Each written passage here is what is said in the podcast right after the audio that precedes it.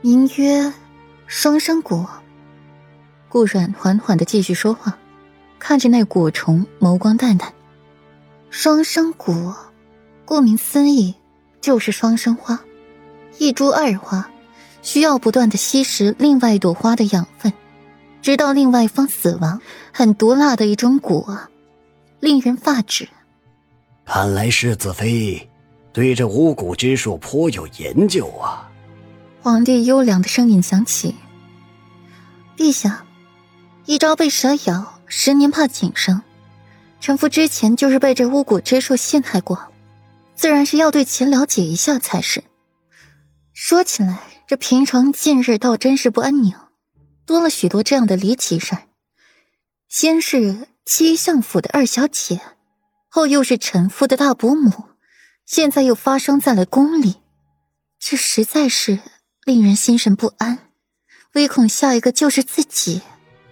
世子妃，你这是什么意思？你是在怀疑我戚家使用巫蛊之术吗？戚相爷听到了顾阮的话，就站不住了。如今他戚家正被皇帝看不顺眼，现在顾阮又安这么一个莫须有的罪名。是想要弄死他们呀，相爷，巫蛊之术只是为求好听好记才这样说的。抽丝剥茧之后，巫术是利用木偶、银针、生辰八字这样的去诅咒旁人，蛊则是有毒的毒虫，二者可不能混为一谈。而七裴两家都是受害人，本妃怀疑谁都不会怀疑七相爷的。顾阮缓缓一笑，耐心的解释其中联系。世子妃莫不是胡扯？巫蛊之术乃东巡大忌，世子妃此番言语，莫不是为了裴王府脱罪？武国公冷笑一声：“现在正是打压裴王府的好时机，怎么可以错过呢？”武国公，你这样挑本妃的刺，本妃可就是要怀疑你了。顾神冷淡一笑。转过了身子，对着武国公说话，语气强势：“够了，武国公，你且退下，先听世子妃说完。”武皇后皱眉出声，打断了武国公的话，审视的目光落在了顾阮身上。世子妃，您方才说西相府也与这巫蛊之术有关？武皇后呵斥住了武国公，有脑子的都知道，现在不该插嘴。不该搅进这件事里，偏他还硬要插话卷进来，是这几年国公爷的位子坐得太舒服了，就要飘吗？回禀皇后娘娘，七相府也是受害人呢。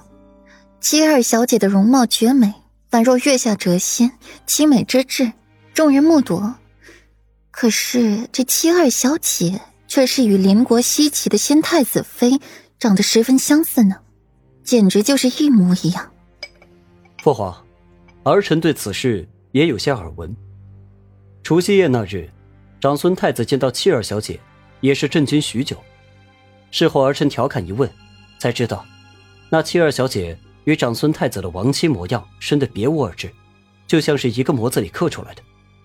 霍秋微微一笑，站出来替顾阮说话，目光从顾阮美艳的脸庞上流连过。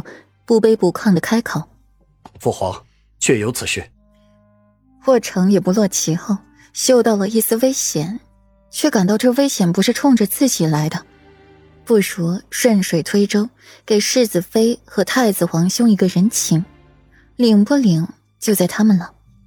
世子妃，你可不要转移话题啊！这巫蛊之术和二小姐的脸有什么关系？霍宁心神不安。母妃被贬成美人，七相府再出事儿，他怎么办？巫蛊之术与二小姐没有关系，只是与西岐有关系。二小姐当年跌落山崖，毁了容貌，寻遍名医不治，后来遇见了一位年过百岁的游医，治好了脸，才变得如今模样。却是谁也不知道，这位游医是如何治疗的。顾软的唇角微漾。凤眸轻勾，潋滟着一双深灰水眸。岳子妃，这话可是越说越远了。我女儿的容貌得以救治，难道还不好吗？今天倒是成了你信口开河的把柄不成？七相也有些按耐不住了，却是当着这些人的面不好发作。